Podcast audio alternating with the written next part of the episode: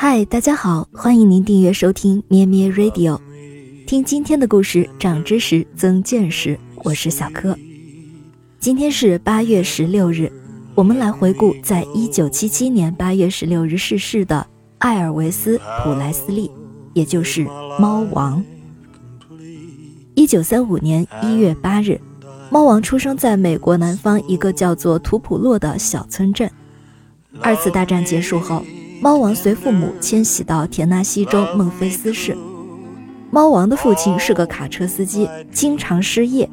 他童年的生活常常是灰暗的。十六岁时，他就开始干活，或者给有钱人修剪草坪，或者开卡车。总之呢，就是挣钱补贴家用。孟菲斯市位于密西西比河畔，这是一座痛苦的城市，但也是布鲁斯音乐的故乡。猫王从小就喜欢音乐。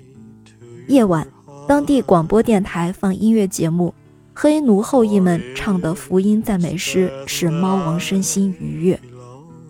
后来，一个偶然的机会，猫王得到了一把吉他，他就自己弹弄，开启了音乐之路。有时候，猫王也去城里比乐街上去溜达，那条街上有很多家下等民歌厅。猫王有时候也会克服腼腆的心理，斗胆上去唱一唱。唱完了，还是去当每周挣几十美元的卡车司机。人们也只是发现他有一副天赋的好嗓子。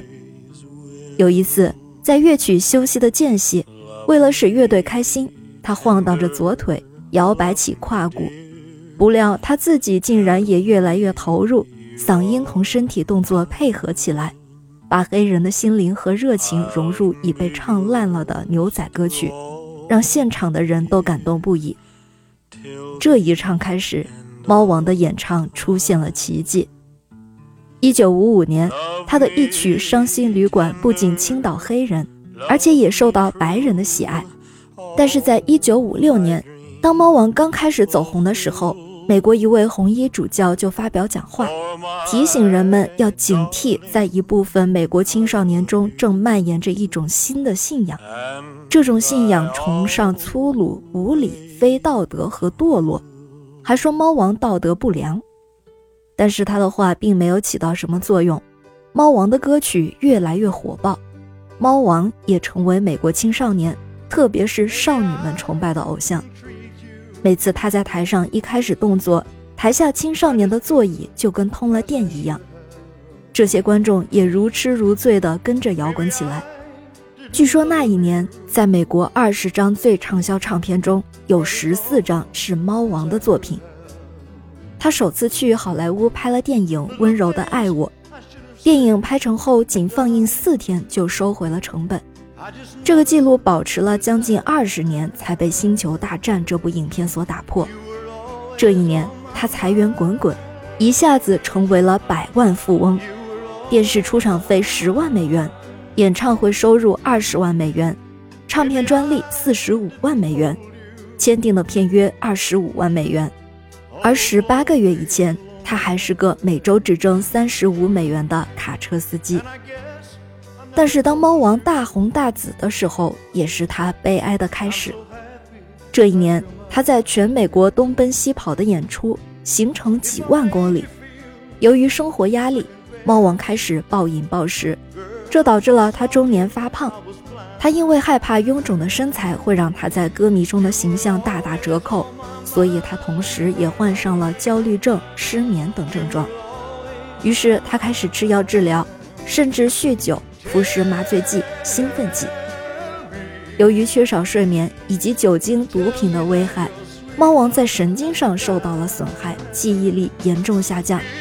后来他住进医院，医生建议他休息，但经纪人却采用压榨式经济策略，将健康状况恶劣的猫王推向财务危机。猫王身不由己，只能疲于奔命，一边巡回演唱，一边依赖镇静剂等药物维持。一九七七年六月，他最后一次在拉皮德城举行演唱会时，连《温柔的爱我》这首歌的词也记不起来了。八月十六日，猫王因心脏病突发，在家中的浴室里去世，只有四十二岁。后来有人计算过，猫王一生中共录制了各种歌曲七百二十首，开了一千六百多场演唱会，平均每两天半就有一场。他实在是太疲倦了。猫王是把摇滚乐发展到登峰造极的第一人，他的唱片共卖出十五亿张，连后来最红的歌星迈克尔·杰克逊也难望其项背。在美国，可能有人不知道总统是谁，但却找不到不知道猫王的人。猫王就是一个传奇。感谢您收听今天的故事，我们今天故事的背景音乐也全部来自猫王作品的片段。